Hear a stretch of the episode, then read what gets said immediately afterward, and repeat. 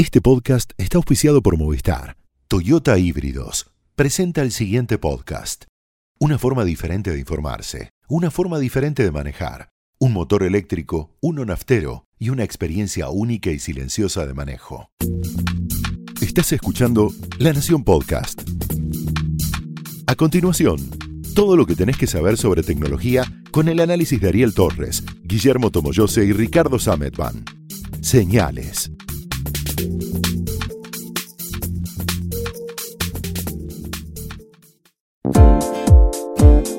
Hola, bienvenidos. Esto es Señales, el podcast de tecnología que tenemos acá en La Nación.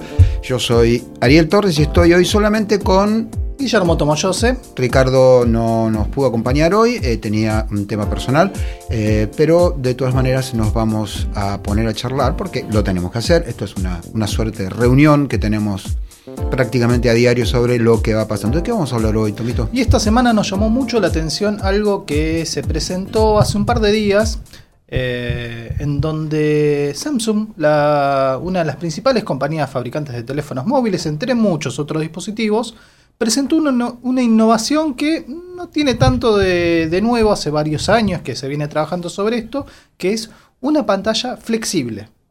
Así es. Es una pantalla en este caso de un prototipo, no es el teléfono final, no es un teléfono que va a salir al mercado ya mismo, pero la particularidad que tiene es que es como una pequeña tableta de 7 pulgadas que se puede doblar. La pantalla es flexible, en la parte media se puede doblar y eventualmente cuando queda cerrada, porque la parte táctil queda guardada hacia adentro, tiene una pantalla secundaria donde continúa la- las acciones o el funcionamiento del sistema operativo.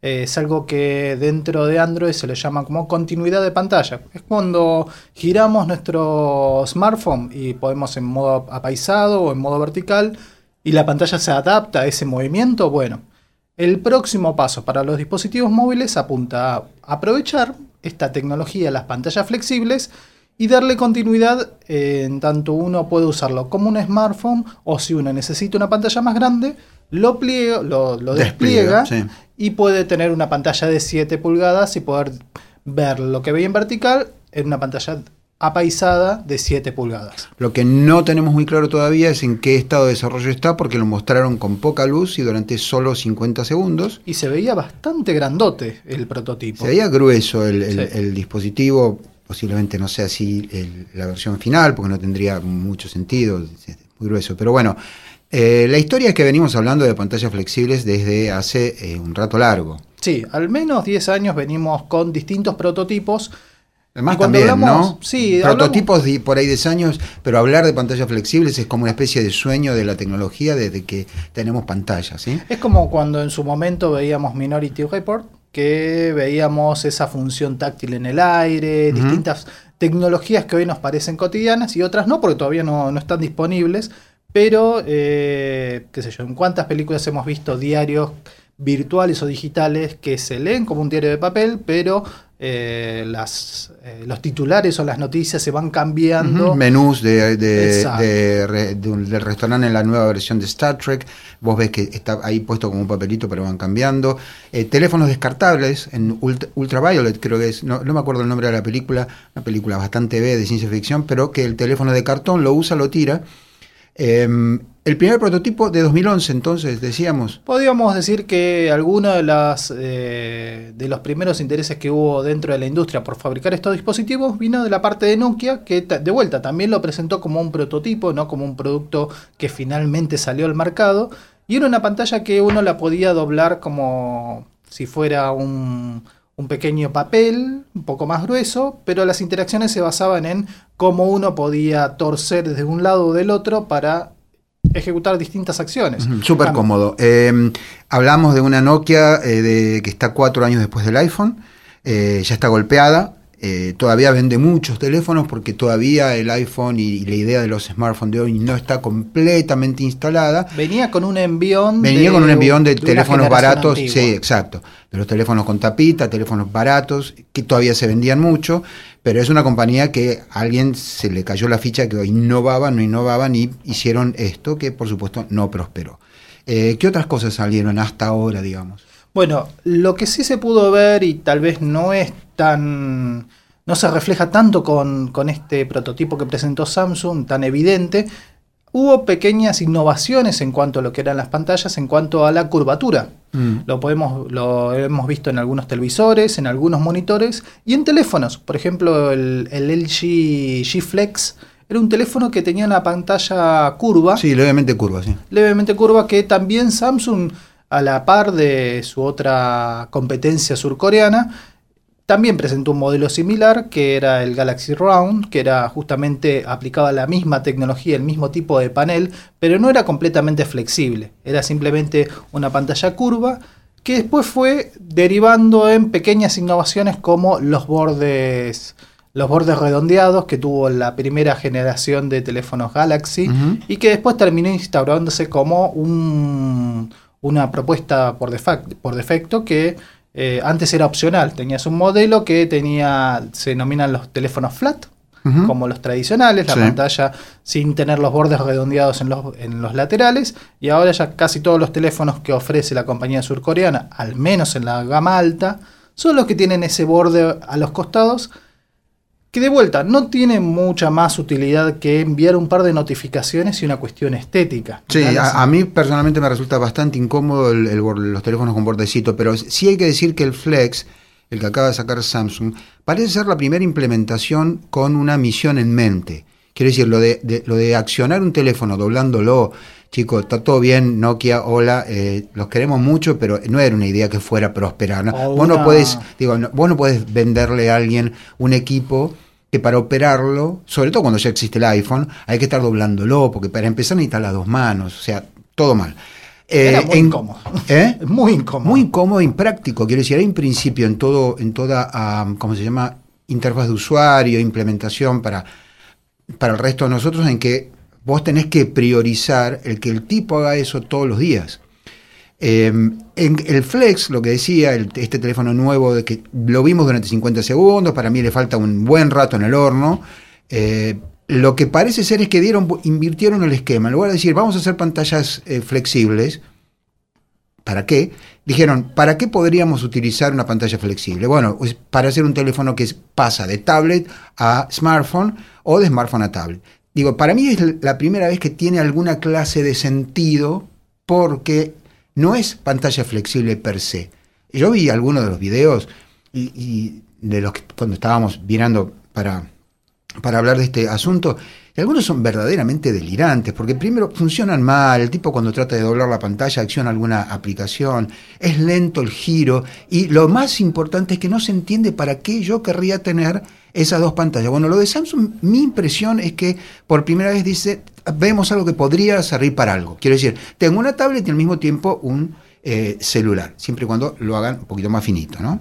Sí. Una de las, uno de los antecedentes que estuvimos haciendo, eh, que estuvimos viendo durante este repaso por distintas tecnologías, por ejemplo, Lenovo hace un par de años había presentado de vuelta otro prototipo que era un teléfono un poco más angosto, era como una especie de banda, como las bandas eh, de medición, los wearables, los Sí, sí, dispositivos para hacer gimnasia, eso sí. pero todo pantalla y que se podía doblar y, se, y quedaba eh, enganchado en la muñeca del usuario como si fuera un brazalete. El tema es que era un brazalete bastante grueso y bastante ancho y que de vuelta tenía... Había muchas cosas para responder sobre el uso de esta tecnología. Para que uno quisiera tener la continuidad de la pantalla en, un- en una muñeca y a su vez para que uno quisiera tener este tipo de pantallas para poder interactuar entre los distintos menús. ¿Cómo podrían llegar a reaccionar?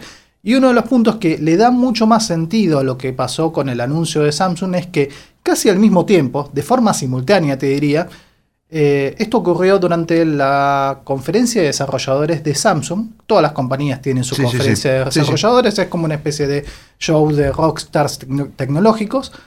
De forma paralela estaba el- una conferencia de desarrolladores de Android.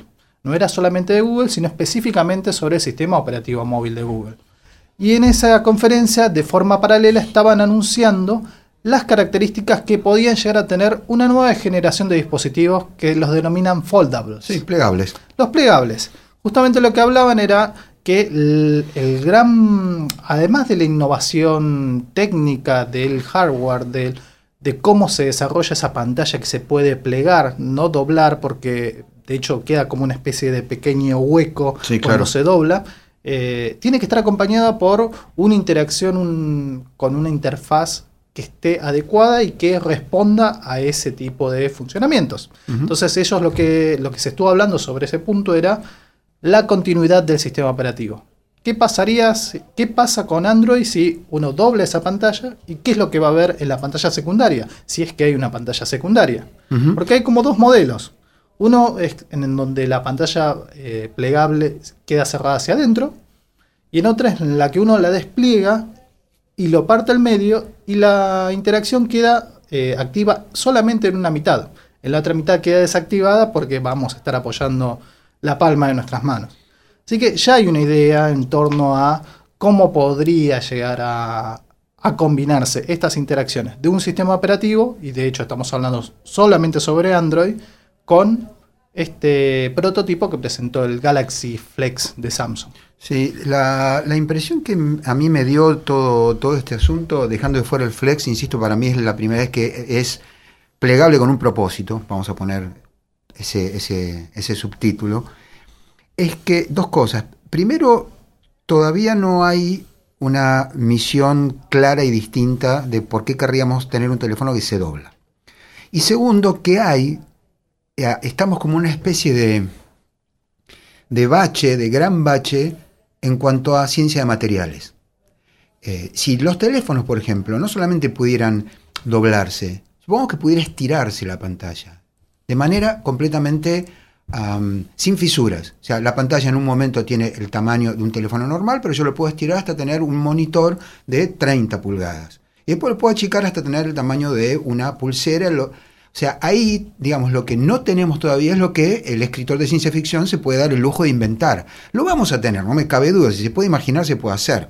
En algún momento la pantalla toda de vidrio era ciencia ficción y aparecían las películas de ciencia ficción y creíamos que el teléfono estaba destinado a tener tapita y nada más o a tener una pantallita chiquitita blanco y negro. Eh, lo que mi impresión cuando yo estuve viendo los videos y tal de los prototipos es que parecen, digamos, medio ridículos. Había uno que cuando se doblaba le hacía todas arruguitas en el costado. Bueno, lo van a poder ver en, en los links que vamos a dejar. Algunos prototipos funcionan como si fuera un papiro digital y en donde uno tiene que ir girando Bueno, una rueda. Ahí, ahí hay otra cuestión que me parece. Hay una. ¿Por, por qué querríamos que el- la pantalla, ya que hablamos todo el tiempo que el papel no va más, resulta que queremos que la pantalla se comporte como papel? Hay una idea que está buena, que ya han aplicado varios. Ahí entre lo que vimos hoy había una máquina, una yoga, si no me equivoco. Una yoga book de Lenovo. Claro, que lo, que lo que combina es lo mejor del papel, pero al mismo tiempo te permite digitalizar, que es una idea viejísima. ¿Te acordás que había una, Sí. una mm, IBM, una ThinkPad que tenía un anotador y era medio un chino, como lo, lo pasaban de, de ahí a la, a la máquina? Era un poco intrincado, pero sí, era exacto. efectivo. Pero sí, y, y además para la tecnología de la época era sorprendente, porque estamos hablando de algo que tiene 20 años, y si no me equivoco, más también. Pero mm, el hecho de poner primero el efecto wow, wow, se puede doblar el teléfono, y no poner primero la misión, ahí es donde creo que eh, fallan muchos de estos dispositivos. Esto de poner un lápiz donde yo puedo hacer un, un boceto bien, ¿no? Digamos, hay, también hay equipos de, con, con lápiz, hay varios equipos con lápiz, de hecho, los equipos con lápices vienen de hace mucho, pero el hecho de que pueda hacer prácticamente la misma, el mismo resultado, no ciertamente la misma experiencia. Por ejemplo, lo que pasa, perdón, con las tabletas digitalizadoras, las que usan acá los dibujantes del diario, sí. las Wacom, y la, había también de Genius y tal, que, que utilizan una tecnología muy particular, que tiene un montón de sensores de muchos niveles de presión. Eso tiene sentido, combinar esas dos tecnologías. Ahora, de ahí a que además la pantalla tenga que ser plegable, y por ahí vamos a tener que empezar a experimentar de nuevo con materiales que sean papel, porque después de todo el papel es un polímero, y que ese papel, que es papel, tenga algo de inteligencia o algo de conexión o algo de sensibilidad o algo de, no lo sé, de electrónica, lo Una que sea. la- una de las cosas que, que mencionaba Seriel era la, la Yoga Book. Nosotros tuvimos la posibilidad de probar las dos versiones de la Yoga Book aquí Así en es. la Nación. Y la primera versión combinaba dos pantallas. Porque es- esto es algo mucho más habitual. Tal vez una tecnología en donde la pantalla sea flexible o se pueda plegar es una cosa. Pero el hecho de combinar distintas tecnologías de pantallas es otra. Y creo Correcto. que tiene una mejor implementación dentro del mercado, tal vez no están tan extendidas. En el caso de la Yoga Book, al principio tenías un panel táctil en el que estaba sobreimpreso un teclado. Y ese era el primer gran defecto. Tenías una pantalla táctil y otra que funcionaba como un teclado, pero no físico, sino que era táctil, Sí. con un teclado sobreimpreso impreso que no podías modificar. No puede, claro. o sea, exacto. de hecho a nosotros nos llegó la versión americana, entonces no teníamos los caracteres especiales. Exacto. No son especiales, son de nuestro idioma. La- ¿eh? los son que- especiales los que para te- ellos. Son especiales para los, Sí, para los estadounidenses. Sí, sí. En este caso, la segunda versión de la Yoga Book, que es la que estábamos hablando, es una, un panel de tinta electrónica, lo que se conoce como tinta Exacto. electrónica, que es lo pueden conocer en los eh, Los lectores de libros electrónicos. Exacto, los Kindle y tal, sí. eh, y en esa función uno puede disponer de dentro de esa pantalla que es táctil por tener distintos tipos de diseños de teclados y a su vez también ponerle un papel encima en donde uno puede di- dibujar y digitalizar. Es una vuelta de tuerca al uso de tecnologías disponibles, distintos tipos de pantallas disponibles en el mercado, combinados en un equipo que, de vuelta, no es el más vendido, no es el más popular. Y lo que ocurre ahí, me parece, Tomito, es que el, el nicho es bastante reducido. Eh, uno, uno ve que el, el- cuaderno eh, se sigue utilizando, se siguen tomando notas, eh, porque hay un grado de practicidad muy alto en esa tecnología. El papel es una tecnología, no quiero volver a aquella discusión que tuvimos sobre pantallas y tal, pero mm, eh, si vos te compras esa máquina es porque efectivamente necesitas hacer dibujos y vos por ahí sos un arquitecto, le querés mostrar en el momento una modificación a alguien y que te quede guardado.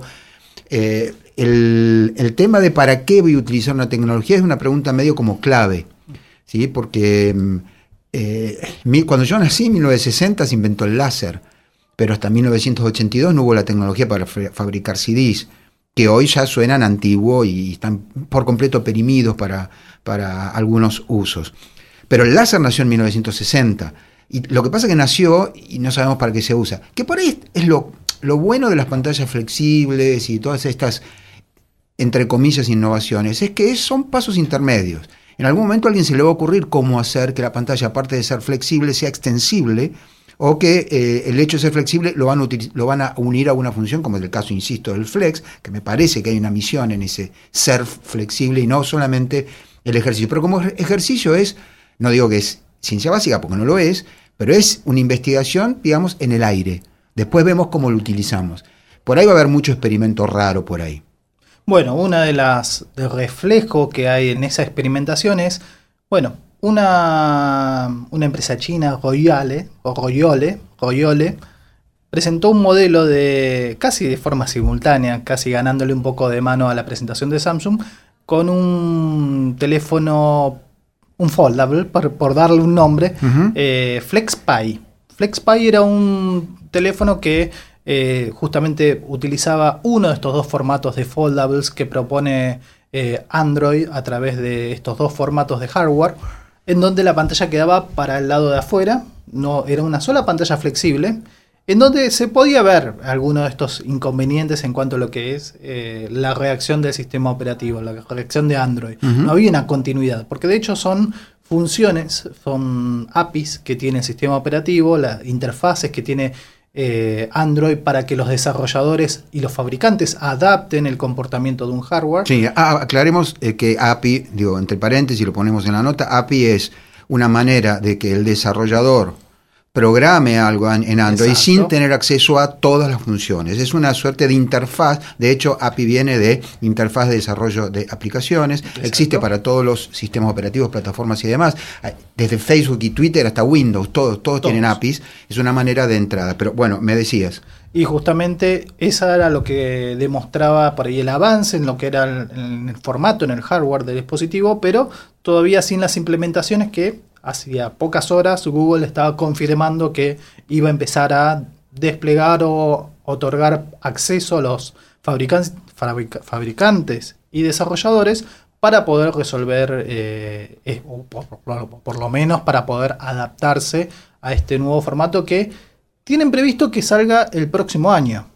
Y no va a salir para nada barato. No, eh, y me imagino con los cuáles son los inconvenientes con los que se están encontrando. Un teléfono no es solo una pantalla. adentro del teléfono hay un montón de componentes que no es una super idea estar doblando. Eh, de modo que la verdad que es un desafío, es interesante. Creo que todavía están un poco pedaleando en el aire, pero esto ya ha pasado en, estas tecnologías.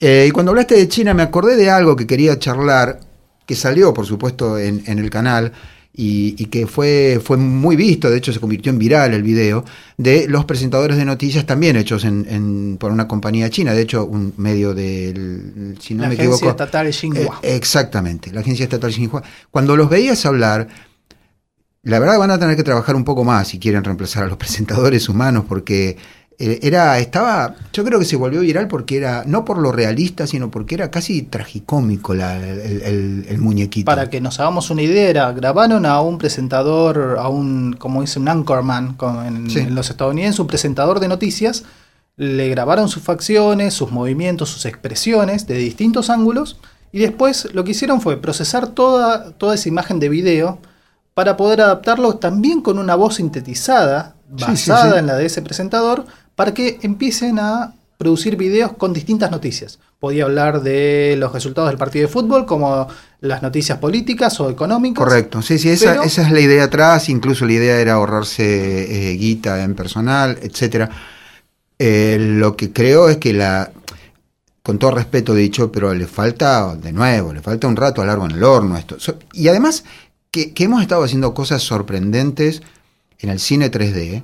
Eh, los personajes, digo, estoy pensando en este momento en Avatar, por ejemplo, o estoy pensando en Gollum, más allá de que ese Gollum no era el que yo me imaginaba cuando leí El Señor de los Anillos a los 18 años, pero digo, eh, estaban mucho mejor hechos. Estos, estos eran realmente muñequitos hablando y no te podían dar ninguna noticia más o menos seria sin que te, te, tentaras. Por lo menos esta es mi impresión. A mí me encantaría saber qué, qué, cómo lo tomó la gente. O si, si se fumarían un noticiero con el muñequito este hablando de el último, la última inundación, bla, bla, bla. La cosa, era Max Headroom, pero... No, Max Headroom era más divertido, ¿entendés? Más, era lo, es lo contrario, aparte duro, con los hombros duros. La verdad, todavía eh, los humanos ahí tienen, muchachos, conductores de televisión, tienen trabajo ahí todavía. Por lo menos si van a competir con los chinos estos. Detrás de esa noticia hay todo un desarrollo que tampoco, al menos en, lo que es en, los últimos eh, usos de lo que es el aprendizaje automático, el uso de la inteligencia artificial para la manipulación del video, eh, no estaba tan relacionado con el desarrollo de este tipo de soluciones, sino más emparentado con el uso no autorizado de videos o lo que se conocía en su momento como deepfakes. No estaba mucho, muy lejos en el tiempo y era algo que involucraba celebridades del espectáculo con videos pornográficos. Exactamente. Lo que hacían era tomar el rostro de una actriz o una modelo y lo incorporar en un film para adultos y eso era lo que eh, surgió dentro de un grupo de Reddit Reddit, que justamente uno de los usuarios que había desarrollado ese software se llamaba Deepfake, y es, ahí que eh, ese software empezó a ser utilizado para, en verdad, a, demostrar el potencial uso dañino que podía llegar a tener esa tecnología en el uso de las noticias falsas. En el uso de las noticias falsas y de casi cualquier cosa que tenga que ver con eh, eh, noticias, periodismo y la cosa digital, porque aunque uno no lo nota, por ahí para nosotros es un poco más normal, pero aunque uno no lo nota, lo está viendo en la tele, esto acá no hay, no hay nada más que unos y ceros y se pueden manipular ad infinitum.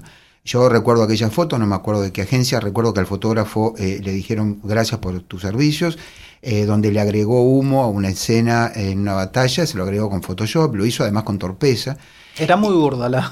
Además era burda, sí, eh, pero bueno, si hubiera estado mucho mejor hecho, hubiera sido todavía más terrible. Eh, y recuerdo también hace muchísimos años una etapa, si no me equivoco, de la National Geographic, donde habían movido un poquito las pirámides de eh, Egipto, las, principales, digamos, para que entraran en la tapa. No se hace, muchachos, esto. Eh, pero también es cierto que hay, digamos, el Photoshop está en casi cualquier cosa que se publica.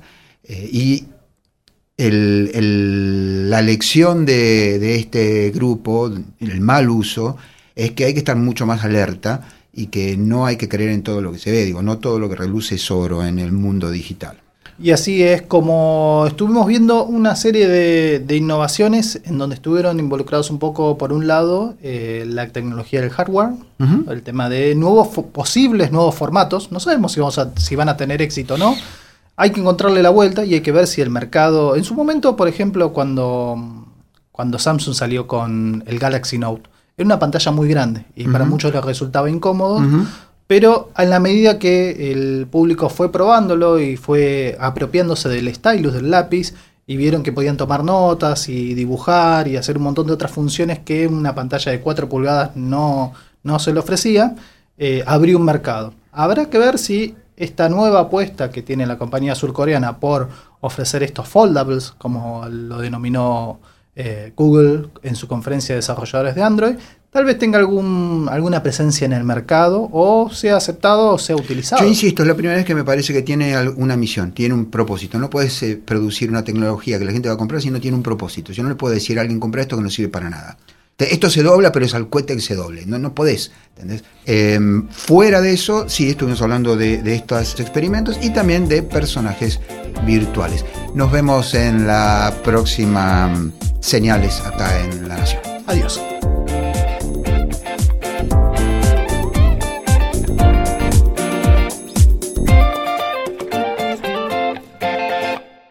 Esto fue Señales, un podcast exclusivo de La Nación. Escucha todos los programas de La Nación Podcast en www.lanacion.com.ar. Suscríbete para no perderte ningún episodio. Estamos en Spotify, Apple Podcast, Google Podcast y en tu reproductor de podcast favorito. Seguí escuchando La Nación Podcast.